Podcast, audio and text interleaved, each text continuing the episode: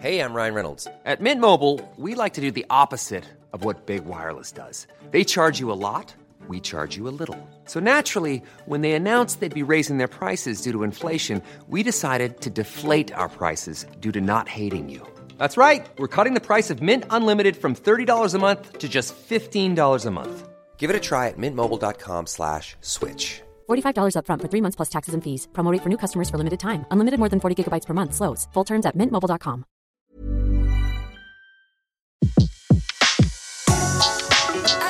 Le meilleur de séances radio est maintenant sur We Love Cinéma.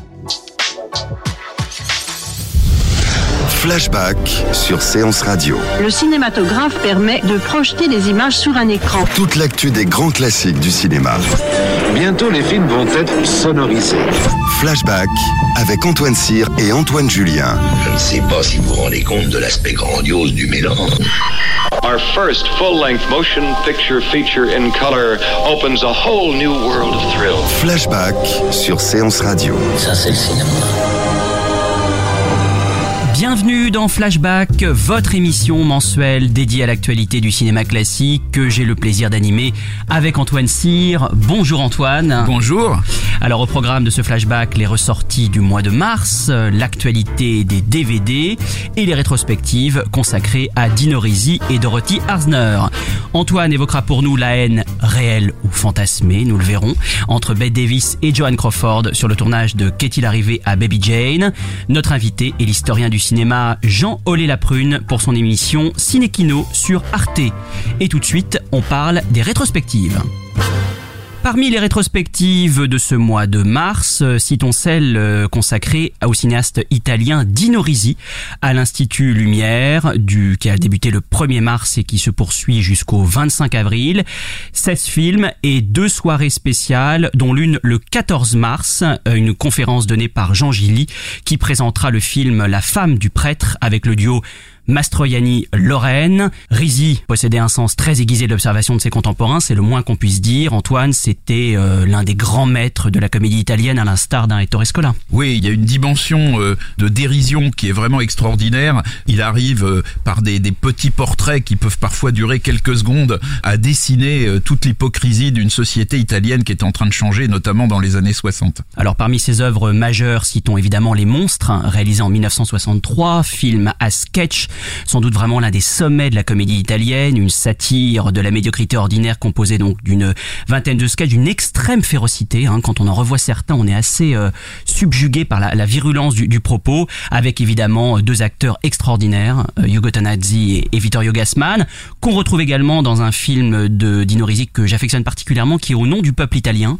réalisé en 1971, dans lequel Tonazzi joue un honnête magistrat en lutte contre la corruption, qui enquête sur la mort d'une jeune fille oui, avec et une... qui va l'amener vers un riche industriel campé par Vittorio Gassman. Avec une scène extraordinaire à la fin où Tonazzi se, se, promène dans les rues où les gens sont en liesse à cause d'un match de football et où lui est complètement euh, bouleversé parce que euh, il, il, connaît la corruption, enfin il est dans, il connaît la situation de son pays et donc le, le contraste entre le, le, drame intime de cet homme euh, intègre et la, joie des gens qui, euh, de manière insouciante, euh, célèbrent le football, euh, c'est vraiment un, moment extraordinaire. Oui, c'est une vision de la société italienne de l'époque vraiment d'une très très grande force, grâce aussi évidemment au scénario du fameux tandem Edge et Scarpelli, à qui l'on doit évidemment le, pigeon. C'est un portrait au vitriol qui n'a vraiment rien perdu de sa force et qui prouve que Dino Risi n'était peut-être pas considéré comme il l'aurait dû l'être et donc l'Institut Lumière a bien fait de rendre hommage à ce grand maître du cinéma italien. Si può sapere a che punto siamo con l'affare della puttanella drogata? Me lo chiudo? No, ancora non lo chiudo. Forse non è morta nel suo letto. Qualcuno ce l'ha messa dopo morte. Scusi, ma chi sarebbe? È una ragazza morta in circostanze misteriose, ne hanno parlato anche i giornali. Oh. No. Sei un porco e un puttaniere. Sì, sì, sì, sono un puttaniere, infatti ho sposato te. Ma davvero lei pensa che io sia un assassino? E guardi via. Sì, sì, io la guardo, ma lei guardi avanti, c'è un cambio. Lo sa che io talvolta penso di mollare tutto e farmi povero.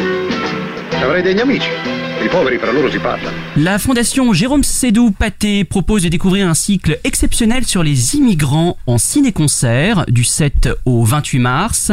La fondation présentera une sélection de films muets sur le thème de l'immigration, Euh, bien plus qu'un témoignage hein, sur les mouvements migratoires du début du siècle dernier. Les 19 films constitueront ce cycle inédit de ciné-concert, de véritables pépites, parmi lesquels certains films de Charlie Chaplin notamment, euh, qui racontent des mouvements migratoires du début du XXe siècle, principalement ceux des Européens qui fuyaient la misère ou les persécutions et rêvaient d'une vie meilleure en Amérique. Films de fiction ou documentaires, chacun d'eux est un trésor extrêmement rare. Ils ont été euh, empruntés à la High Film Institute d'Amsterdam, au British Film Institute de Londres, à la Cinémathèque de Bologne notamment, conservés et projetés pour la plupart en 35 mm. Ces films euh, magnifiques sont à découvrir en exclusivité donc à la Fondation Jérôme Sédou Paté, accompagnés au piano par les élèves de la classe d'improvisation de Jean-François Zigel. Autre rétrospective à la Cinémathèque, celle consacrée à Joe Dante, le réalisateur des Gremlins, euh, qui a été à l'honneur très récemment euh, pour le festival Toute la mémoire du monde. Le réalisateur euh, a eu une belle carrière dans les années 80, marquée par des films assez irrévérencieux, et puis sa carrière déclinera davantage à partir des années 90, mais on peut redécouvrir l'aventure intérieure, les banlieusards, dont on avait récemment parlé à l'occasion d'une belle sortie DVD, et puis bien sûr Small Soldiers. Et puis enfin Antoine, une rétrospective qui fait un peu parler à la Cinémathèque française et qui aura lieu à partir du 22 mars et qui se poursuit jusqu'au 9 avril, celle consacrée à Dorothy Arzner, qui avait été célébrée au dernier festival Lumière de Lyon.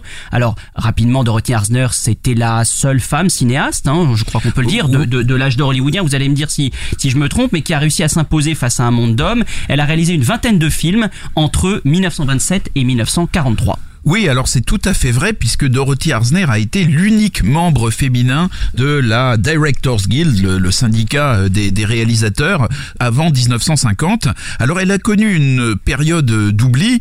Cette période d'oubli est-elle justifiée? Bah, d'un côté, euh, il faut bien se dire quand même qu'une partie de l'œuvre de Dorothy Arzner se compose de, de films commerciaux euh, que sa réalisation n'a pas forcément transcendé. Par exemple, vous avez un film avec John Crawford qui s'appelle L'inconnu du palace de 1937 qui est vraiment un, un, véhicule comme on appelait ça à l'époque de la MGM qui présente un, un intérêt euh, limité euh, et qui n'a pas vraiment été transcendé par euh, la, la, réalisation de Dorothy Arzner mais il y a quand même quelques films comme Sarah Hanson Christopher Strong Working Girls et surtout L'obsession de Madame ah, Craig qui est vraiment un très très bon film Excellent avec film, ouais. Rosalind Russell qui met en scène des personnages de femmes qui sont intéressants par leur manière d'échapper aux stéréotypes. Et vraiment, Dorothy Arzner apporte quelque chose qui n'existait pas dans le cinéma hollywoodien de l'époque, qui est le regard d'une réalisatrice femme. Il y avait quand même beaucoup d'histoires de femmes, parce qu'il y avait beaucoup de scénaristes qui étaient des femmes, mais à un moment, euh, il faut que le regard féminin passe jusqu'à la, caméra, et ça vraiment, euh, Dorothy Arzner est la seule à l'avoir fait. Et donc cette grille de lecture, euh, c'est ce qui permet en fait de comprendre et de réévaluer euh, l'œuvre de, Dorothy Arzner et ce qui la distingue des autres euh, films de son temps. Et puis alors elle a vraiment franchi un cap avec un film qui s'appelle Dance Girl Dance, un film de 1940 avec Lucille Ball euh, et Maureen O'Hara, qui est un film qui présente des défauts, mais qui à la fin présente une, une harangue féministe qui est faite par Maureen O'Hara devant un public d'hommes un peu échauffé, qui est tout à fait extraordinaire, qui est un moment absolument unique dans le cinéma hollywoodien de l'âge d'or. Ce film a été d'ailleurs une mauvaise affaire pour la RKO à l'époque, il a un peu enterré la carrière de Dorothy Arzner, mais donc ce, ce Dance Girl Dance fait partie des, des choses qui méritent qu'on s'intéresse aujourd'hui à Dorothy Arzner. Go ahead and stare. I'm not ashamed. Go on, laugh. Get your money's worth. Nobody's going to hurt you. I know you want me to tear my clothes off so as you can look your 50 cents worth. 50 cents for the privilege of staring at a girl the way your wives won't let you. What do you suppose we think of you up here? With your silly smirks your mothers would be ashamed of. And we know it's the thing of the moment for the dress suits to come and laugh at us, too. We'd laugh right back at the lot of you only we're paid to let you sit there and roll your eyes and make your screamingly clever remarks. What's it for? So as you can go home when the show's over and strut before your wives and sweethearts and play at being the stronger sex for a minute? I'm sure they see through you just like we do. Parmi les ressorties de ce mois de mars, euh, débutons avec le diabolique Docteur Mabuse de Fritz Lang, réalisé en 1960, qui est ressorti dans les salles le 1er mars. Euh, le film débute par l'assassinat d'un journaliste retrouvé mort dans sa voiture alors qu'il s'apprêtait à faire d'importantes révélations, et des similitudes avec un crime ancien font ressurgir le spectre du Docteur Mabuse, un génie du mal qui sévissait à la fin des années 20. Alors Fritz Lang avait bien sûr mis en scène ce personnage machiavélique à deux reprises, hein, dans les années 20 et dans les années 30. Euh, cette ultime euh, volet de Mabuse est le dernier film du cinéaste qui était de retour en Allemagne après plus de 20 ans passés à Hollywood. Alors en le voyant, il a un aspect serial, on va dire très plaisant, euh, dans lequel on retrouve notamment Gerd Freube, acteur allemand évidemment bien connu, euh, futur interprète de Goldfinger. À travers ce disciple de Mabuse, Lang scrute un monde sous surveillance, où la majeure partie de l'action se situe dans un grand hôtel construit par les nazis et truffé de micros et de caméras. Le titre original d'ailleurs du film est Les mille yeux du docteur Mabuse. Et on aime aussi la manière avec laquelle Fritz Lang se joue des artifices et des faux semblants, ou finalement, comme souvent avec lui, tout est affaire de mise en scène. Oui, ce qui est quand même très intéressant dans euh, le, Docteur Mabuse, c'est que Fritz Lang en fait a fait des Docteurs Mabuse à trois époques de l'histoire. Il en a fait un en 1922, qui est l'époque où l'Allemagne était un peu une pétaudière avec euh, euh, tous les partis politiques qui s'affrontaient. Chaque parti politique avait son armée. Hein. dans les années 20 en Allemagne, le, imaginez les partis politiques français si chacun avait son armée en uniforme, ce serait quand même un peu un peu compliqué était la situation en Allemagne en 1922. En 1933, il en fait un, évidemment, là on est en pleine euh, montée du nazisme. Et puis en 1960 et 62, il va en, il va en faire deux, je crois, euh, des, des Mabuse euh, Fritz Lang. Au total, d'ailleurs, dans cette époque-là, le personnage du docteur Mabuse va ressurgir au total dans quatre films, je crois, qui vont être tournés dans les années 60, dont deux par Lang. Et donc c'est évidemment intéressant d'avoir ce personnage un peu allégorique qui va servir d'allégorie en fait à des périodes de l'histoire de l'Allemagne très différentes. Ich hatte ein Gesicht. Ich kenne nicht die Menschen, kenne nicht die Zusammenhänge, aber ich fühle Unheil. Mord. Wir beschäftigen uns schon eine ganze Weile mit einer Reihe merkwürdiger, bis jetzt unaufgeklärter Verbrechen. Schwere Kapitalverbrechen, Morde, Aktendiebstähle, Entführungen. Jeder Fall liegt anders, jeder Fall ist unaufgeklärt. Aber eines haben sie alle gemeinsam. Alle Opfer dieser Verbrechen waren einmal Gäste im Hotel Luxor. Was haben Sie dagegen, das Hotel? Unter uns. Es steht unter keinem guten Stern. Wie alles, was die Nazis noch so gegen Ende des Krieges angefangen haben. Mann von der Telefonzelle. Nicht! Ja, ich habe gestern drei Köder ausgelegt. Aber die Reaktion kam schneller, als ich dachte. Aber von wem? Von dem Hellseher? Von dem Versicherungsagenten? Oder von der Frau? Mabuse. Dr. Mabuse. Ich möchte nur wissen, wie der wohl aussieht. Dann kannst du dergleichen Sarg bestellen. 1932 starb er dann im Wahnsinn. Aber wenn man einmal mit richtigen schweren Jungs noch so aus der alten Zeit spricht, die sagen alle, der Dr. Mabuse ist nicht tot, der kann gar nicht sterben. Autre ressortie de ce mois de mars, un film d'Hermano Olmi, L'emploi il posto, qui ressort en version restaurée le 15 mars. L'histoire d'un jeune homme qui intègre une grande entreprise milanaise. Il se rapproche alors d'une jeune femme avec laquelle il va découvrir l'univers du travail. Alors le film se situant dans les pas du néoréalisme, Olmi signe une œuvre sensible et juste, tout en demi-teinte, sur l'ascension d'un jeune homme dans une société déshumanisée. Le sens du cadre est saisissant, qui accentue le caractère kafkaïen euh, de la vie de bureau. Olmi parvient aussi à filmer de très beaux instants de vie, notamment cette longue séquence de soirées d'entreprise pleine d'ivresse et d'une très grande vérité. Et puis il montre aussi ses qualités de grand directeur d'acteurs. Ils sont tous d'une justesse incroyable, particulièrement Sandro Panzeri, comédien amateur euh, qui frappe par l'intensité de son regard. Herman Olmi continuera bien sûr dans cette veine sociale et obtiendra quelques années plus tard la Palme d'Or pour L'Arbre au sabot. Autre ressortie moins enthousiasmante celle-là, celle euh, du Lion en hiver, The Lion in the Winter d'Anthony Harvey, réalisé en 1960 2028, une ressortie en version restaurée 4K le 22 mars. Euh, Peter O'Toole campe le roi Henri II d'Angleterre qui veut assurer sa succession, convoque alors ses trois fils et fait libérer son épouse, Eleanor d'Aquitaine, campée par Catherine Hepburn.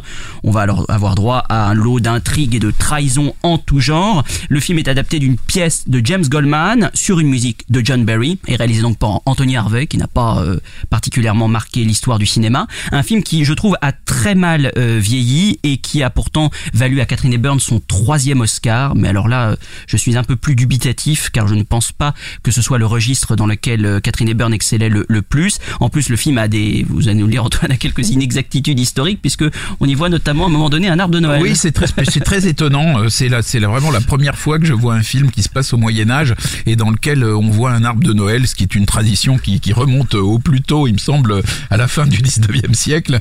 Et donc euh, voilà, mais bon, le, numéro de Katharine Hepburn, elle fait vraiment un numéro. euh, la, la haine pure qui, qui est ce qu'elle véhicule un peu dans ce film n'est pas son registre le, le meilleur. C'était quelqu'un qui était fait pour des rôles peut-être un peu plus subtils que celui-là, mais quand on est un admirateur de Katharine Hepburn, et il y en a quand même, euh, on ne peut pas ne pas avoir vu ce film. Oui, et on y découvre d'ailleurs dans ce film les jeunes Anthony Hopkins, hein, qui était peu connu à l'époque, et Timothy Dalton, dont c'était le premier rôle.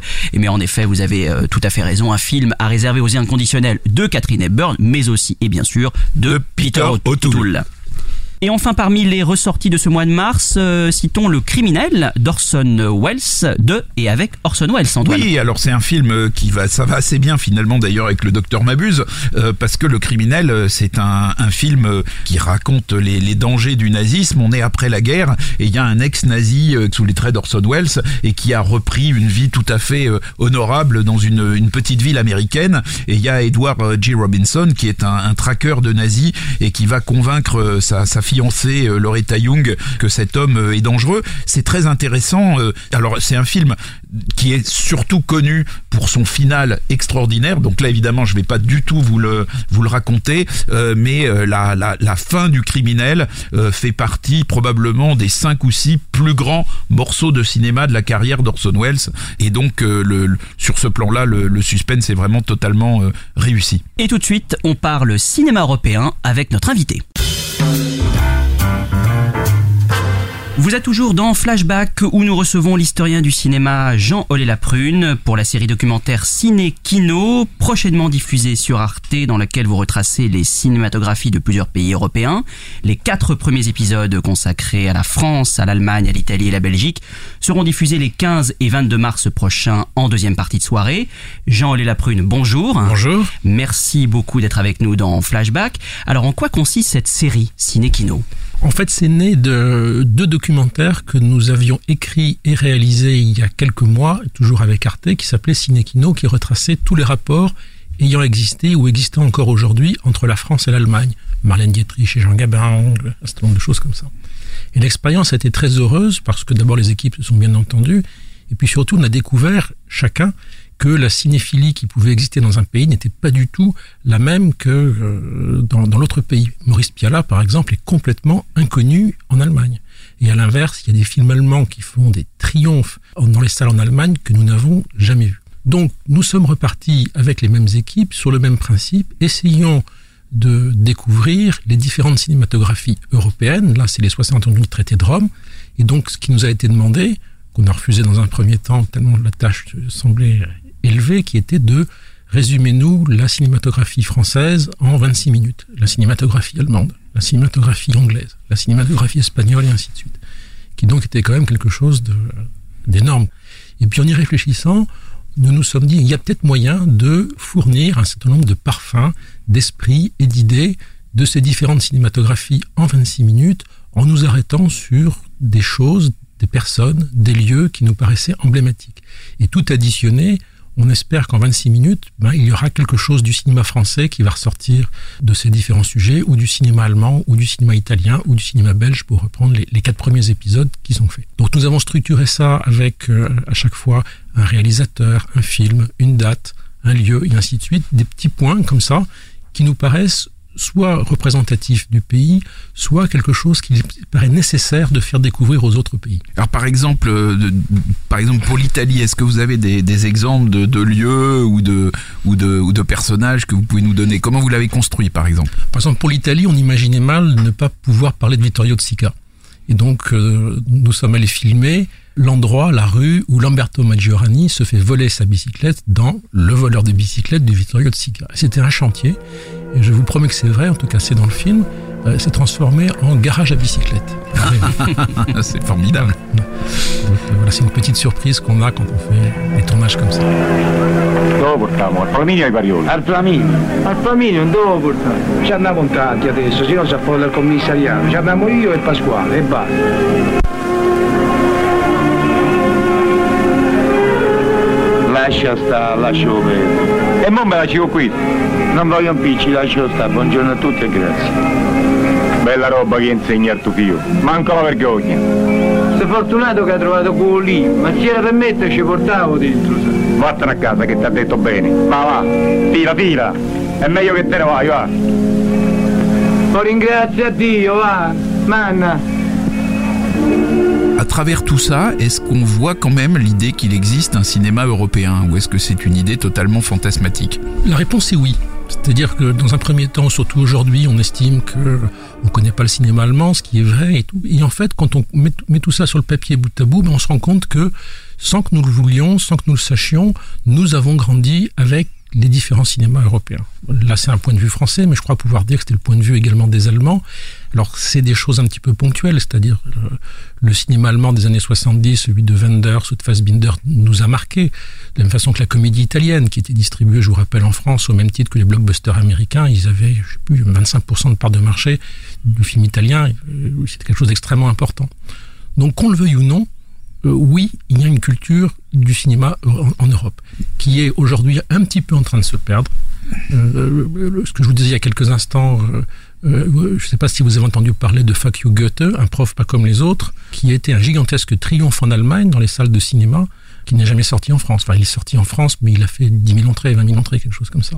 Et nous avons, pour l'épisode italien, consacré un sujet à, quelqu'un qui s'appelle Checco Zalone, qui est totalement inconnu en France, totalement inconnu en Europe, mais qui, en Italie, a interprété et coécrit quatre films qui tous ont été des tels triomphes que le dernier en date a battu Star Wars, l'a laissé sur, euh, sur place. Quoi. Et le film il s'appelait euh, Quo Vado, et le film n'est jamais sorti en France. Et donc voilà, comment se fait-il que, quelle que soit la qualité du film, on n'ait jamais entendu parler de ce monsieur dans les autres pays ailleurs qu'en Italie. Alors il y a un mythe euh, européen par exemple qui est celui de Lola Montes qui a fait l'objet de, de trois adaptations, euh, une en France, une en Allemagne et une en Angleterre. Voilà, est-ce qu'il y a vraiment trois Lola Montes différents, est différentes? Est-ce qu'elles ont des points communs?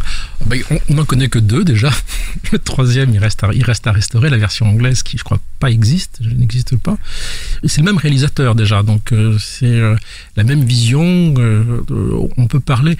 Tous ces films, notamment ce qu'on avait fait dans Toutes les doubles versions qui ont existé dans les années 30, au moment où le doublage n'était pas encore tout à fait au point, c'est prolongé quand même pas mal plutôt dans les années 40-50. Je veux dire, même un, film comme La piscine de Jacques Deray a été tourné dans une version française et une version anglaise. Tous les comédiens étaient bilingues, donc il existe une version anglaise avec une chute différente dans la version anglaise que dans la version, euh, dans la version Et tous française. les acteurs étaient les mêmes Oui, les quatre acteurs étaient euh, les mêmes. Euh, le samouraï de Melville a été tourné en anglais également. Il y avait peu de dialogue, donc c'était relativement euh, plus simple. Mais voilà, c'était de, euh, de- pour Lola Montez, on- c'est à la fois le même, c'est un film différent, mais c'est le même film. C'est les mêmes acteurs qui jouent. euh, c'est toujours Max Ophuls qui est qui est là, qui refaisait tourner les scènes. Euh, et Peter Ustinov parlait les trois langues, a fait son monologue du début dans les trois langues. Euh, D'ailleurs, l'histoire est assez amusante, c'est-à-dire que je crois qu'il il l'a fait d'abord en français. Il a dit bon, je garde l'anglais parce que c'est ma langue maternelle, ce sera plus simple pour moi, je le garde pour la fin. Donc il a tourné la première prise en français parfait, deuxième prise en allemand absolument parfait, et au moment de se reposer pour la prise anglaise, je crois qu'il a fallu deux jours de tournage, euh, car dans sa propre langue, il a, il- il a beaucoup chuté. Lola, virginale et pure, devient une femme en fleurs, comblée d'amour et de tendresse. Je sais pas ce que j'ai ce soir, mais la vie tourne dans ma tête. N'y posez pas, madame. Il y a trop de choses. Allons, allons, du courage, madame. Un mariage d'amour. Lola épouse le lieutenant James, l'ex-officier d'ordonnance de feu son père. En Écosse, vie maritale pleine de félicité, en dépit du temps insalubre. Allez-y.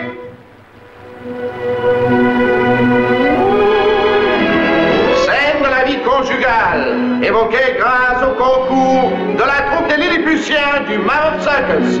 Premier Noël dans l'intimité. Promenade à cheval. Le boudoir. Le dimanche, à la petite église du village. Les soirs de pluie, une heure de clavecin. La chasse traditionnelle de bruyère. Et est-ce qu'il y a des stars qui sont vraiment euh, européennes? Par exemple, on- je pense, moi je pense spontanément euh, à Romy Schneider ou à Jean-Louis Trintignant, par exemple, comme, euh, comme acteurs qui ont beaucoup transcendé les frontières, mais est-ce que c'est ce qu'on peut le dire vraiment? Oui, oui, oui. Il y a des acteurs qui. Isabelle Huppert aujourd'hui, on peut dire qu'elle est une star européenne. Dans la vers- pour les Allemands, parce que dans, dans chaque épisode, il y a euh, un, un acteur ou une actrice. Et les Allemands ont choisi Nina Hoss, qui est une très très grande vedette en Allemagne, notamment la vedette de Christian Petzold dans les Barbara, et qui est beaucoup moins connue en France. Je trouvais ça intéressant de, euh, que la comédienne puisse être connue. Tout l'épisode français, c'est Catherine Deneuve. C'est Catherine Deneuve parce que euh, euh, s'il y a quelqu'un qui a joué dans tous les pays en Europe, de l'Angleterre, de l'Italie, euh, de l'Espagne, avec Buñuel et tout, c'est bien elle. Et le grand paradoxe de Catherine Deneuve, qu'on a essayé de développer en quelques minutes, c'est qu'elle n'a jamais fait de scène. Elle n'a jamais, elle n'est jamais passée par le conservatoire. Elle a jamais, elle est jamais passée par. Et quand vous lisez par contre ses livres de souvenirs et ses, ses- ses journaux de tournage, elle a une connaissance mais incroyablement précise de la façon dont on fait les films. C'est une actrice de cinéma. Elle a le, le sens des équipes, elle a le sens du plateau, elle a le sens du rythme qui est absolument frappant. Pour nous, c'était une véritable actrice de cinéma. Et alors dans votre série, on découvre que Hitchcock euh, a filmé euh, en France et en Allemagne. Il l'a filmé en Allemagne, effectivement, il était très impressionné par les, les studios de Babelsberg. Il a tourné en France Leto, euh, de- plutôt en fin de carrière, qui est peut-être pas son meilleur film. Et en Allemagne, qui l'a beaucoup, beaucoup impressionné euh, de- euh, sur les plateaux, euh, sur les- sur les plateaux de Babelsberg. Dans chaque épisode, vous mettez en valeur un réalisateur, et ce qui est intéressant, c'est qu'on a parfois euh, le regard qu'on peut avoir sur un pays est beaucoup lié à un cinéaste en particulier. On a l'impression que la Suède est représentée par Ingmar Bergman ou euh, l'Espagne par Pedro Almodovar, ce qui est sans doute évidemment très réducteur. À l'inverse, euh, certains pays euh, sont marqués par des courants euh, le free cinéma en Royaume-Uni, le néoréalisme en Italie ou même la nouvelle vague en France. Est-ce que c'est un jugement un peu, oui, un, peu, réducteur puisque euh, comment se fait-il que ces cinéastes ont pris une telle place par rapport à leur propre pays? Il y a des modes. Pour Almodovar, euh, il y a tout le réseau des festivals qui a beaucoup fait pour l'image d'Almodovar, mais quand vous replongez 30 ans en arrière, Carlos Saura était le cinéaste espagnol, donc voilà, qui était un petit peu de référence, celui qu'on présentait à chaque fois.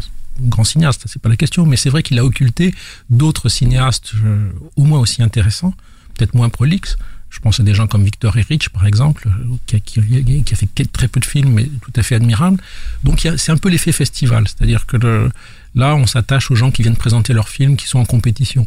Le box-office, que je disais il y a quelques instants, est un petit peu relégué en arrière-plan. Il est rare que euh, dire, euh, voilà, il est toujours, euh, il est toujours inconnu.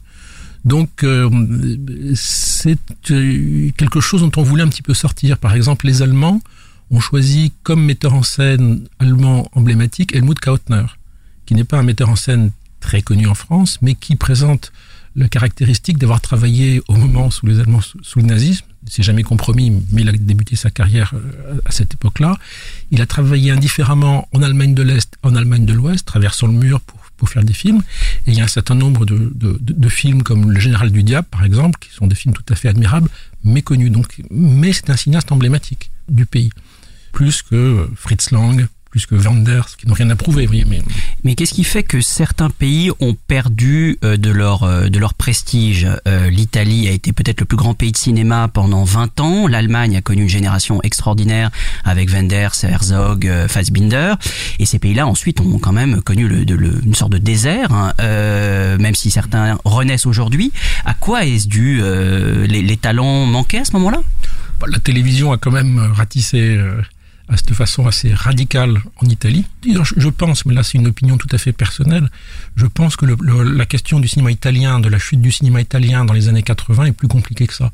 Il y a toute une génération de grands cinéastes, Monicelli, Risi, qui n'ont jamais préparé la relève. C'est-à-dire que c'est très, c'est très emblématique quand on revoit leurs films aujourd'hui. Tous les jeunes dedans sont des crétins, des imbéciles. Vous allez regarder La Terrasse, c'est un film anti-jeune que je trouve aujourd'hui assez pénible à voir. Donc, euh, il y a eu la télévision, mais il y a également eu des gens qui n'ont pas assuré euh, qui, qui n'ont pas assuré la suite. Euh, maintenant, à chaque fois, il faut gratter. Effectivement, nous, on a une vision du cinéma allemand des années 70 parce que les films étaient distribués en France. Euh, parce qu'on pouvait les voir, qu'après ils ont circulé dans les ciné-clubs, les chaînes de télé, puis les, cassettes, les DVD. Il faut voir qu'il y a toujours un cinéma qui existe, euh, plus ou moins riche et tout, mais en grattant, on trouve toujours des cinéastes intéressants. Euh, Christian Petzold, qui est une star en Allemagne, n'a pas la valeur, n'est pas reconnu à sa vraie valeur en France, par exemple, aujourd'hui. Ces films sortent, ils sont bien accueillis par la critique, mais voilà, c'est pas il n'a pas le prestige que peut avoir Wenders, euh, par exemple, aujourd'hui. Alors il y a aussi un cas assez intéressant, c'est euh, l'aspect euh, transfrontalier, on va dire, de certains cinéastes. Lorsqu'ils vont tourner ailleurs, plusieurs exemples évidemment dans, dans l'histoire du cinéma le, montrent. Alors évidemment certains Européens qui émigrent à Hollywood, la liste est tellement longue qu'on ne va pas comment la commencer, on n'en sortirait pas. mais il y a aussi des cas plus rares de cinéastes étrangers, américains notamment, qui vont tourner en France. En particulier, je pense notamment à Joseph Lozay, évidemment, mm. euh, qui tournera euh, à mon sens, son plus grand film en France, qui est Monsieur Klein. Et puis, très récemment, il vient d'être auréolé euh, il y a quelques jours, Paul Verhoeven, qui a tourné en France, Elle. ces cinéastes, ils, y trouvent une inspiration nouvelle dans nos contrées ou ailleurs, d'ailleurs dans d'autres pays européens, mais cet aspect, voilà, où les, finalement les frontières n'existent plus. Oh, si les frontières existent, parce que c'est pas les mêmes équipes de tournage, c'est pas les mêmes films, enfin il y a des choses. Maintenant, je pense qu'il faut rajouter à ces metteurs en scène Jules Dassin, euh, qui a fait un de ses meilleurs films en France, qui est le, le, le Rififi chez les hommes. Euh, ce sont alors Lozé et Dassin, surtout Dassin, c'était vraiment des gens qui étaient en exil. Lozé comme, comme John Berry aussi. Comme John Berry, euh, qui avec, avec Sabardet, je suis Sarah Bardet, je suis un sentimental, qui sont des. Mais c'est des gens qui ont toujours trouvé euh, en France euh, un accueil favorable pour le cinéma. C'est-à-dire que le cinéma était considéré, est considéré comme une discipline noble. Euh, qui n'est, ce qui n'est pas toujours le cas aux États-Unis ou, dans d'autres pays. Là, quand on a fait l'épisode France, nous nous sommes posé la question qu'est-ce qui pourrait être emblématique du cinéma français? Et en fait, en y réfléchissant un peu, c'est la France, c'est le pays qui a inventé le cinéma. Les frères Lumière à Lyon, et donc partant de là, ça donne un petit peu, on a un peu le sentiment que ça donne aux Français une obligation de servir le cinéma avec dignité, avec respect, avec amour et tout. Et ça, ça se traduit aussi bien sur euh, le cinéma, mais également d'avoir le plus grand festival de cinéma du monde, d'avoir la plus grande salle de cinéma en Europe, qui est le Grand Rex. Enfin, il y a un côté, le cinéma est respecté. Et ça, tous les metteurs en scène étrangers qui viennent travailler en France le disent de façon très régulière. Bon, effectivement, il peut y avoir des frottements sur les équipes et tout et tout, euh, sur les habitudes mais sur euh, la façon de faire les films, l'amour du cinéma, personne n'a jamais critiqué le, ce point sur la France. Vous avez aussi participé à la création de chaînes consacrées au cinéma. Moi, je me souviens, c'est juste un, un, souvenir euh, que vous animiez une émission qui, sur Ciné Cinéphile qui s'appelait Le Club, animé par Jean-Jacques Bernard. Avec le regretté Jean-Jacques Bernard. Avec le regretté Jean-Jacques Bernard, mais c'est comme ça que moi j'ai commencé ma cinéphilie. Donc euh, voilà, je tenais à vous rendre hommage pour cette émission qui m'a beaucoup marqué à l'époque. Et, et aujourd'hui, vous êtes responsable de la programmation de, de Filmo TV. Euh, alors qu'est-ce qu'on peut y découvrir? Faites-nous une petite présentation de Filmo TV. Filmo TV est une plateforme de VOD de SVOD, téléchargement tout ce qui est de plus légal, consacrée au cinéma. Ce point a son importance parce qu'aujourd'hui, il y a une espèce d'amalgame entre les séries, la télévision, le documentaire, le téléfilm, direct ou vidéo. Nous, c'est le cinéma qui nous intéresse. Si vous aimez le cinéma, vous devez pouvoir trouver quelque chose chez nous pour vous faire passer une bonne soirée. Ceci étant dit, ça veut dire que le spectre que nous couvrons va aussi bien du cinéma muet allemand de la République de Weimar jusqu'à Paul Verhoeven, par exemple, en passant par le cinéma argentin ou les comédies françaises idiotes des années 60. Donc voilà, c'est quelque chose le plus large possible. Et surtout, surtout, ce qui nous paraît très important, c'est que euh, dans une période où tout ceci est mis un petit peu jeté hein, en vrac à droite à gauche, tous les programmes sont présentés tous les films sont lancés par des journalistes, historiens, animateurs. Tout programme est contextualisé. Il y a des émissions, il y a des débats. Antoine Cyr, ici présent, est venu par exemple nous parler des films précodes qu'on peut voir en ce moment, c'est-à-dire tous les films hollywoodiens des années 30 qui flirtaient un petit peu avec le code de censure qui allait se mettre en place et qui sont par ailleurs des films tout à fait magnifiques, de William Wellman ou Michael Curtis. Et, et voilà, donc c'est l'envie de montrer des films et surtout aujourd'hui d'expliquer, de dire pourquoi on veut pouvoir montrer ces films. Même si le film est pas bon, on dit voilà, c'est peut-être pas terrible, mais je sais pas, de, Gérard Depardieu débute là-dedans, ou l'inverse. Vous ne connaissez pas ce film, faites-nous confiance, vous allez voir, vous allez découvrir quelque chose. Victoria, c'est un film formidable. Donc c'est un petit peu l'idée directrice d'une plateforme qui, je crois, n'a pas d'équivalent sur le marché. Et vous êtes euh, évidemment un cinéphile de la salle. Hein. Vous avez vu euh, avant tout, avant tout, avant tout, avant tout. Et mm. pourtant, euh, on parle de VOD. Est-ce que la, la VOD change la cinéphilie aujourd'hui, la manière dont on appréhende les films aujourd'hui? Radicalement, radicalement. Quand j'étais jeune, on pouvait faire des kilomètres et des kilomètres en voiture ou prendre le train pour aller voir un film parce que euh, le film passait à ce moment-là, à cet endroit-là, et il fallait pas le louper. Je me souviens d'être allé à Lille pour voir Vertigo d'Hitchcock à l'époque où les droits, les droits étaient bloqués. Et donc il fallait pas louper le film. Donc ça donnait un rapport assez différent. Aujourd'hui, c'est l'inverse. On peut tout voir. C'est-à-dire en cherchant un petit peu, les films qu'on voulait voir depuis un temps fou, bah voilà, il est disponible. Vénus aveugle d'Abel Gans, qui est un film rarissime, très très peu projeté, a été montré par Patrick Brion dans son cinéma de minuit il y a quelques jours. Donc euh, ça donnait, on est plus aujourd'hui dans, dans, la gestion de, de, l'opulence pour essayer de trier, de classer, de chercher, de trouver que dans la recherche qui pouvait prévaloir il y a encore quelques décennies où là pour le coup valait vraiment euh, partir avec son bâton de pèlerin pour trouver les films. Donc euh, c'est extrêmement différent, je trouve que c'est mieux, beaucoup plus agréable parce que voilà, on peut voir les films, ils sont, ils sont là. Le cuirassé Potemkin, il y avait une version du cuirassé Potemkin, maintenant il y en a trois ou quatre qui existent différentes, euh, c'est absolument passionnant. Donc euh, la difficulté aujourd'hui, c'est de pouvoir effectivement défricher tout ça, faire le tri, regarder, fureter, voilà. c'est beaucoup mieux. Jean-Olé Laprune, merci beaucoup euh, d'avoir été avec nous. Donc je, je rappelle euh, cette série documentaire Ciné Kino, donc les quatre premiers épisodes qui seront consacrés à la France, l'Allemagne, l'Italie et la Belgique, diffusés les 15 et 22 mars prochains en deuxième partie de soirée sur Arte. Merci beaucoup d'avoir été avec nous. Merci à vous. Et tout de suite, on parle de la haine, véritable ou fantasmée, nous allons voir entre Johan Crawford et Bette Davis. Nouvelle série arrive sur les écrans américains dès le 5 mars sur la chaîne FX, une mini-série qui s'intitule Feud, euh, créée par Ryan Murphy et produite par Brad Pitt, qui revient sur des rivalités célèbres. Et pour cette première saison, le téléspectateur est plongé au cœur de la détestation légendaire entretenue par Joan Crawford et Bette Davis sur le tournage de Qu'est-il arrivé à Baby Jane? There was never a rivalry like theirs. For over half a century, they hated each other, and we loved them for it. They only ever made one film together. Whatever happened to Baby Jane? I'll get you the perfect co-star. What do you have in mind? Betty, I promise you this is going to be the greatest horror movie ever made. Why this picture? We feel like Crawford and Davis may be a little long in the tooth. Why don't we go just a little bit younger? You want me to work with her again? Are you crazy? Never! Never again!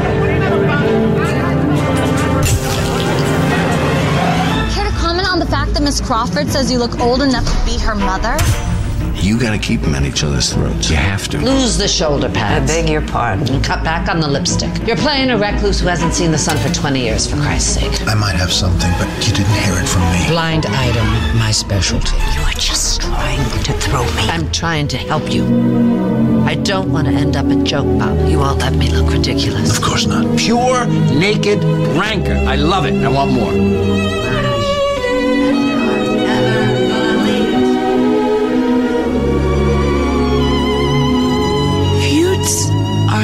About hate. Feuds are about pain. And action. I barely touched her. Did you get it? Nous venons d'entendre les voix de Jessica Lange qui campe euh, Joan Crawford et Suzanne Sarandon qui interprète Bette Davis. Alors Antoine, cette détestation était-elle réelle ou légendaire?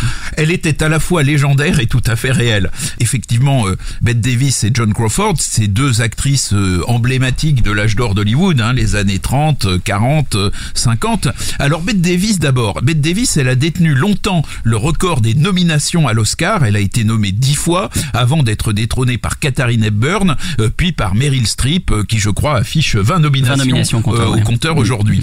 Euh, alors Bette Davis, elle a eu son lot de, de défaites, mais c'était quand même la reine d'Hollywood. Euh, c'était une reine qui ne faisait pas de cadeaux, qui était plus proche de, de l'impitoyable Elisabeth Ier, qu'elle incarna d'ailleurs deux fois au cinéma, euh, que de la débonnaire reine Victoria. Au fond, aucune actrice n'a compris mieux que Bette Davis que renoncer à être sympathique pouvait être la clé du succès. À défaut d'avoir pu s'imposer dans des rôles de sex symbole où on avait essayé de façon un peu euh, idiote de la placer au début de sa carrière, Bette Davis, qui était originaire de Nouvelle-Angleterre, qui avait une, une éducation rigide et aussi une très solide formation théâtrale, s'est imposée en haut des affiches en jouant les personnages de femmes manipulatrices, autoritaires, monstrueuses. Pendant euh, une partie de sa carrière, elle a alterné très intelligemment ses rôles ingrats avec d'autres qui étaient plus flamboyants, plus doux, plus mélancoliques. Elle s'est battue contre le patron de son studio, Jack Warner, qui voulait lui imposer des rôles insipides. Elle a même essayé de fuir les États-Unis en passant par le Canada pour échapper à son contrat euh, avec Warner, mais l'impitoyable Jack l'a fait poursuivre par ses avocats. Euh, elle est revenue à la Warner, mais en ayant gagné tout de même un bien meilleur contrôle sur ses rôles. Et il y a une dizaine de films tournés par Bette Davis entre 1938 et 1950 qui illustrent ce que le travail d'une actrice pouvait avoir de, de plus spectaculaire euh, à l'époque euh, des studios. Par exemple, L'Insoumise, La Lettre euh, ou La Vipère qu'elle a tourné avec William Wyler. En définitive, à force de, de réussir les compositions les plus extravagantes de meurtrières, de névrosées, de vieilles filles, Bette Davis était devenue capable de faire oublier qu'elle n'était pas la plus jolie fille d'Hollywood. Mais après 1945, sa carrière connaît des hauts et des bas. Elle triomphe en 1950 dans All About Eve de Mankiewicz, mais ce film où elle incarne une star du théâtre en déclin euh, résonne finalement comme un passage de témoin à des actrices plus jeunes, Anne Baxter et même Marilyn Monroe qui joue un petit rôle dans le film. Et donc dans les années 60, Bette Davis se retrouve abonnée au rôle de grand-mère diabolique, c'est à peu près euh, tout ce qu'on lui donne euh, à faire dans le cinéma américain, et en 1962, le très anticonformiste Robert Aldrich la recrute pour jouer dans Qu'est-il arrivé à Baby Jane, un film qui montre l'affrontement quasiment grand de deux sœurs, dont l'une a été une star mais se retrouve en fauteuil depuis un accident, tandis que l'autre est une ex-enfant star qui n'a jamais percé par la suite. Et comme Aldrich est vraiment très malin, il recrute John Crawford pour jouer l'autre sœur. Jane, do you remember when I first came back after the accident?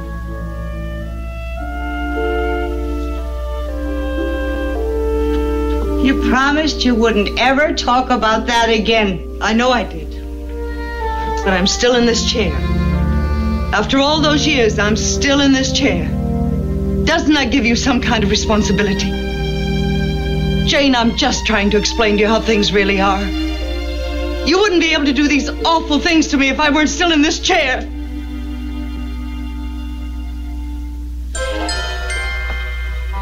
But you are, Blanche. You are in that chair. And tell me, what are these awful things I'm supposed to be doing to you? Well, I. I, I meant. You wouldn't have to work so hard. And I, I was thinking maybe. Maybe Elvira could come in more often. Maybe she could even live with us. We don't need Elvira. You, you get so tired. You. There's so much to do and you're not well. Maybe you're right. Maybe I should get a checkup or something. That would be wonderful. Perhaps we could we could find a really good doctor. Yeah, we could get hold of that nice Dr. Shelby, couldn't we? Yeah, let's see. What's his number again?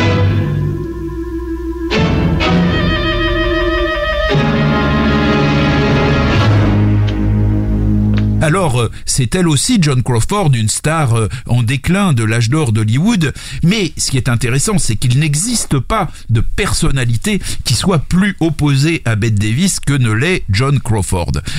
John Crawford, elle n'avait pas de formation théâtrale, c'était une ancienne petite danseuse de Charleston qui était devenue la star du plus riche et du plus glamour des studios, la MGM, et qui avait réussi en grande partie sur son apparence, façonnée par les stylistes, les costumiers ou les maquilleurs du studio. Elle était connue pour son goût du sexe, qui concernait indifféremment les hommes et les femmes, et elle était allée, semble-t-il, jusqu'à faire des avances à Bette Davis, qui les avait refusées, d'autant plus choquée qu'elle n'avait que mépris pour cette star fabriquée de toutes pièces. Dans les années 50, les traits de John Crawford s'étaient durcis et elle avait eu, comme euh, Bette Davis, un chant du cygne avec des films comme l'extraordinaire Johnny Guitar de Nicolas Ray ou Le Masque arraché dont nous parlerons tout à l'heure. Elle avait mieux réussi que Bette Davis financièrement, mais sa carrière était également au point mort et elle n'avait d'autres ressources que d'accepter les rôles de monstres. Quand je dis qu'elle avait mieux réussi que Bette Davis financièrement, il faut savoir qu'elle avait épousé le PDG de Pepsi Cola. Apprenant que John Crawford et Bette Davis étaient réunis à l'écran, leur ancien patron, Jack Warner, s'est exclamé que personne ne paierait pour voir s'affronter ces deux vieilles peaux. Les événements vont lui donner tort. L'art de la diplomatie, hein, Jack Warner. Et entre guillemets, hein, bien Mm. sûr. Les événements vont lui donner tort. Au bout du compte, qu'est-il arrivé à Baby Jane, film à petit budget, d'une cruauté et d'une violence psychologique et même physique inouïe, qui réunissait deux anciennes stars au cachet dévalué, couvrit ses frais en 11 jours et rapporta 9 fois ce qu'il avait coûté. Mais surtout, la presse et les publicitaires du film n'eurent de cesse de mettre en scène la rivalité réelle entre les deux actrices pour susciter l'intérêt des spectateurs. Sur le tournage, l'ambiance entre les deux stars est explosive. Davis multiplie les déclarations vachardes, raillant l'image de vertu dont Crawford a essayé de se parer à travers les personnages incarnés pendant ses années de gloire. Ironisant aussi sur les attraits euh, révolus de sa consoeur, elle la couvre de mépris en l'appelant la belle Crawford, en français dans le texte. Alors, comme l'autobiographie de Bette Davis paraît au moment même où les deux stars cohabitent sur le plateau de Qu'est-il arrivé à Baby Jane, John Crawford croit bien faire en demandant un exemplaire signé à sa rivale. Et là, cette dernière déclare euh, à son producteur « Je ne vais quand même pas lui signer une dédicace commençant par « Cher Johan ». Finalement, elle écrit sèchement « John, merci de m'avoir demandé un autographe ». Bête. Crawford se vengera le soir de la cérémonie des Oscars de la même année en montant recevoir sur scène la statuette au nom d'Anne Bancroft, récompensée pour Miracle en Alabama, sous le regard consterné de Bette Davis, qui était simplement euh, nominée ce, jour-là.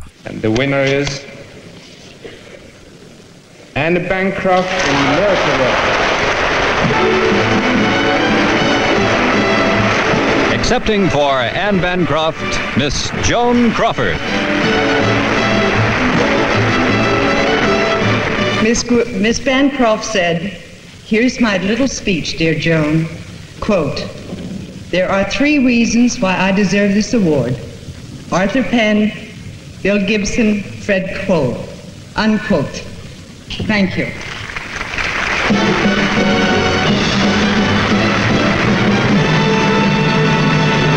1964, la, querelle va rebondir lorsque Robert Aldrich va tourner euh, Chut Chut Chère Charlotte, dans lequel Bette Davis devait jouer une vieille folle et John Crawford s'apparente Cupide. Mais cette fois, dès le début du tournage, Bette Davis va vraiment trop loin avec John Crawford, allant jusqu'à veiller que le distributeur de boissons offre du Coca-Cola et non pas du Pepsi-Cola. Malade et déprimé, John Crawford quittera le tournage au bout de quelques jours et sera remplacé par Olivia de Havilland, une autre très grande star de caractère de l'âge d'or hollywoodien.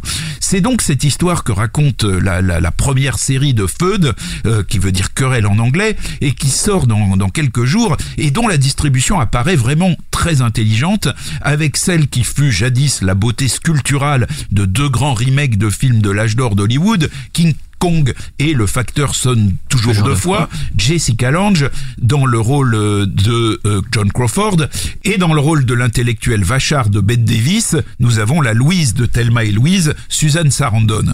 Il n'en fallait certainement pas moins pour reprendre le rôle de ces deux monstres sacrés et pour faire bonne mesure, c'est l'excellente Catherine Zeta-Jones, célèbre chez les frères Cohen pour son intolérable cruauté, euh, qui incarne Olivia de Havilland dans ce rôle où on trouvera euh, aussi bien sûr les personnages que j'ai évoqués tout à l'heure, comme Jack Warner qui est sous les traits de Stanley Tucci ou Robert Aldrich qui est sous ceux d'Alfred Molina. Oui, une série qui donne euh, très très envie. Juste une petite anecdote par rapport à, l'histoire de Baby Jane, c'est que le film fut présenté au Festival de Cannes à l'époque et il fut nommé aux Oscars et injustice totale, seule Bette Davis avait été nommée alors que euh, quand on revoit le film, les deux sont formidables, mais Bette Davis est quand même dans une certaine euh, outrance, pour ne pas dire plus, même si elle est formidable, alors que Joan Crawford est dans un rôle plus en creux et peut-être moins euh, moins rôle à Oscar finalement. Oui, c'est un paradoxe parce que John Crawford était accusé d'en faire toujours trop, alors que Bette Davis était considéré comme maîtrisant un petit peu mieux euh, les, les, les éléments des rôles.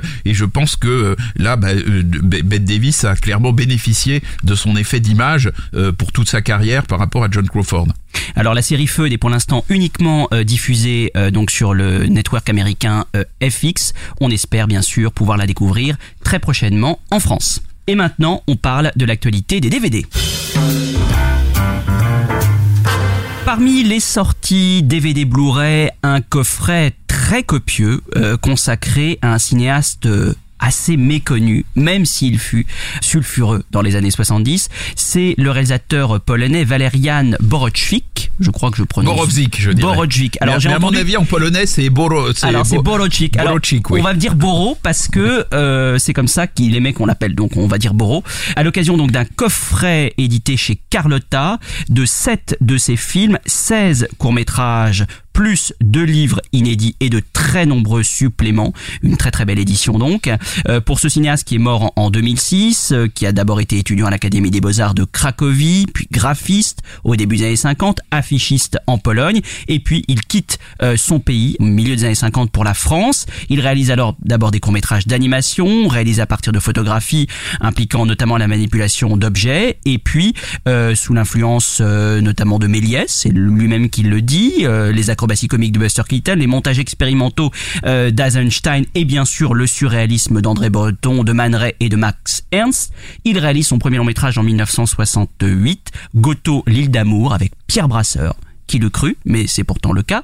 Et puis, euh, au début des années 70, il profite de l'assouplissement de la censure pour réaliser des films très érotiques, euh, notamment Les Contes immoraux, avec un Fabrice Lucchini très juvénile, et puis La Bête, euh, réalisée en 1975, à l'humour très rabelaisien, inspiré de la véritable histoire de la bête de Gévaudan, euh, où l'on voit notamment l'accouplement d'une bête et d'une jeune femme, un film euh, à la zoophilie certaine. Certaines. N- N'oublions pas non plus que dans les contes immoraux, Fabrice Lucchini, si je me souviens bien, initie sa partenaire euh, aux vertus euh, buccales euh, dans l'amour. Donc c'est quand Tout même, c'est quand même tout à fait inattendu euh, quand on voit Lucchini aujourd'hui de, de l'imaginer dans un dans un tel rôle. Il était très très juvénile. Il, Il faut le était dire. très très juvénile et dans une scène euh, même en référence à celle euh, très célèbre de Tant qu'il y aura des hommes, mais avec, avec une tournure qui n'est pas tout à fait euh, la même. Depuis longtemps, j'ai soif et désir de ta bouche.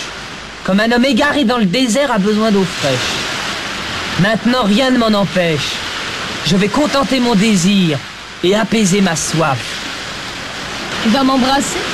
Sur la bouche Je ne vais nullement t'embrasser sur la bouche, comme tu dis de façon fautive. Et tu vas me recevoir dans ta bouche. Comme je t'ai raconté, tu avais l'air de comprendre pourtant que me recevaient les putains de Madame Claude. J'y resterai aussi longtemps que la marée montera. Plus d'une demi-heure. Pendant ce temps, pour t'empêcher de parler distraitement et de me mettre dehors, je t'expliquerai le mécanisme des marées. Tu seras bien attentive, à la fois à ce que je ferai dans ta bouche, à ce que je dirai et à la mer qui monte autour de nous, comme monte en moi le désir. Et puis après ces, ces films-là qui vont créer scandale, mais qui vont avoir beaucoup de succès, et bien pour euh, pour Borowczyk ça va être un peu plus compliqué. Euh, Sade commence déjà à être loin puisque euh, il est évidemment l'une des influences euh, de ce cinéaste. Et puis euh, le problème c'est qu'à partir des années 80, il va avoir beaucoup de mal à, à financer ses films. Il va même réaliser Emmanuel 5 hein, au milieu des années 80. Donc là ça se passe plus très bien. Donc une fin assez triste pour un cinéaste donc que l'on veut reconsidérer. Alors Antoine, euh, je ne sais pas euh, si vous allez nous le réhabiliter vous-même puisque vous avez connu euh, Alors, ne, ne soulignez pas mon, ne soulignez pas excessivement mon, était mon- scandaleux. mon- mon grand âge, mais non, mais il faut se, re- il faut effectivement se replacer dans le contexte de l'époque. On a une époque de, de, de grande libération des mœurs. Alors, on va avoir, c'est quand même l'époque où apparaît aussi les films pornographiques euh, euh, hard. Et donc, Borowczyk, lui, choisit une, une voie qui est celle de, de l'érotisme, disons de grande diffusion. Il est dans l'idée que des, des, des films érotiques peuvent être des films euh, mainstream. Et c'est ce qui va se passer, par exemple, pour Konzimoro, quand même, qui est un film euh, extrêmement léché, euh, avec une qualité d'image euh, très très travaillée, et en même temps euh, des situations, de, je dirais, provocantes, mais qui en même temps, quand on a vu ce qu'on a vu depuis, Oui, ils paraissent peuvent- bien sages, hein, peuvent bon. apparaître comme d'une certaine manière euh, assez sage ou, ou, ou peut-être même d'une certaine manière un peu hypocrite. Mais en même temps, ce qui est euh, vraiment louable dans l'œuvre de, de, de et en tout cas dans ses films euh, érotiques, c'est d'avoir euh, voulu introduire euh, l'érotisme euh, dans du cinéma, disons, je dirais pas familial, mais dans un cinéma en tout cas que la majorité des gens peuvent aller voir, ce qui évidemment aujourd'hui n'est pas le cas parce que la, la majorité des gens quand même ont pas forcément envie de se jeter dans les salles pour aller voir des films porno quoi. Et donc à l'époque c'était complètement différent. Il y avait une dimension très artistique. C'est cette dimension là sur laquelle euh, il, il avait énormément appuyé. Il y a un film qui s'appelle La Marge euh, dont je me souviens euh, qui était un, un- vraiment un très beau film mais avec un érotisme très glacé qui au fond ne, ne suscitait finalement pas Pas tant d'émoi que ça. pas- pas tant d'émoi Mm. que ça, mais qui était euh, formellement euh, très très beau. Moi, je voudrais dire que dans cette époque-là, il y a eu effectivement quelques très bons films. Il y a un film incroyable de, de Charles Maton, par exemple, qui s'appelle Spermula, où l'amour euh, est un fleuve en Russie.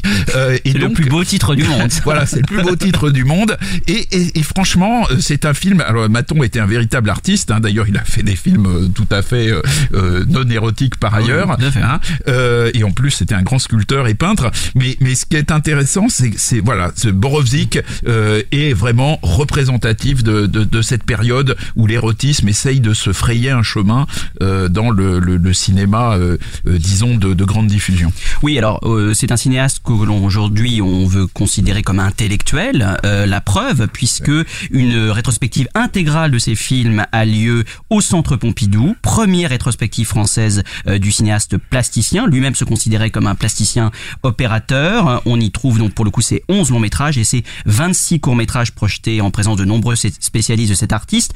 Alors euh, moi je n'ai pas tout à fait cette approche. Lui-même se considérait euh, parfois comme un provocateur libidineux. Moi je plutôt je le classerais dans cette catégorie. Il avait même la réputation d'être un pornographe de mauvaise réputation. C'est sans doute euh, exagéré, mais euh, le cinéma euh, digne d'un Buñuel, je ne le vois pas dans l'œuvre de Borowczyk, très Non, honnêtement. Non, en revanche, ce qu'on peut dire, c'est qu'à cette époque-là, encore une fois, il ne faut pas oublier les années 70, c'est aussi les années de l'Empire des Sens, par exemple.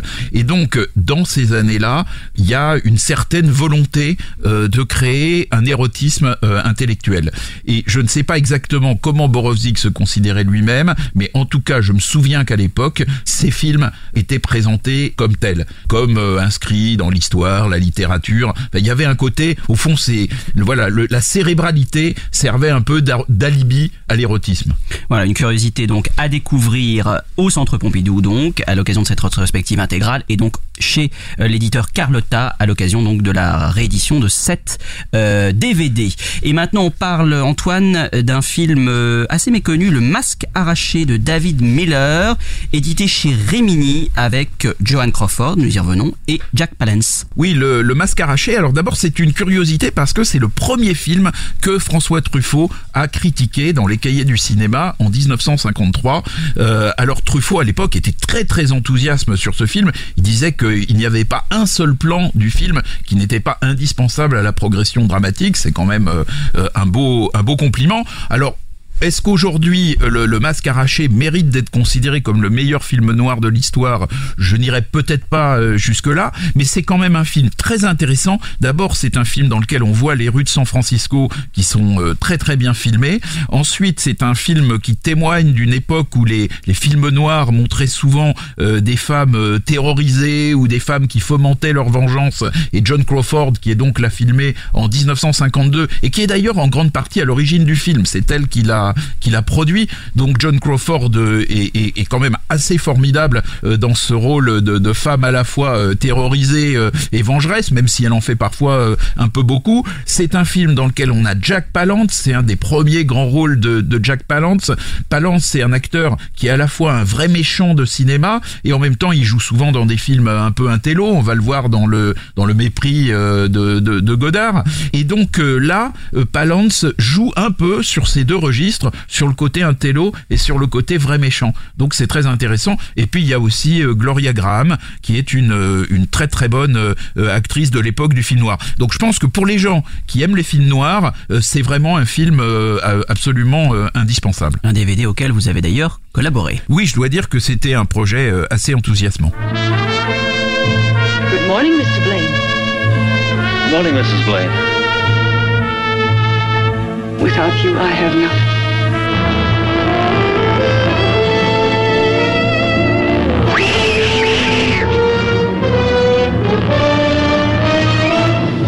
Irene! You said we were going to the summer house. You can't back out now. Mister, why are you so excited? I mean, I've been looking forward to being alone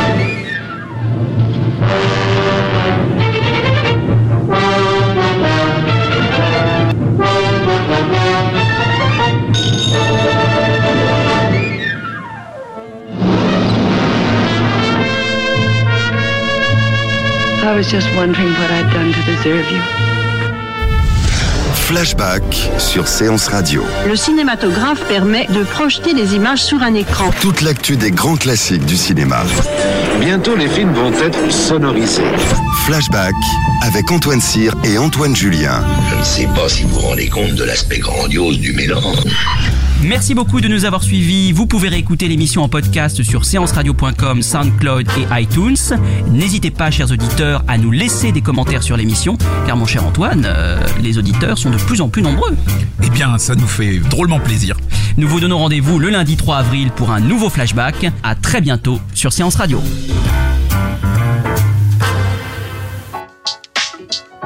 Retrouvez l'ensemble des contenus séances radio proposés par We Love Cinéma sur tous vos agrégateurs de podcasts.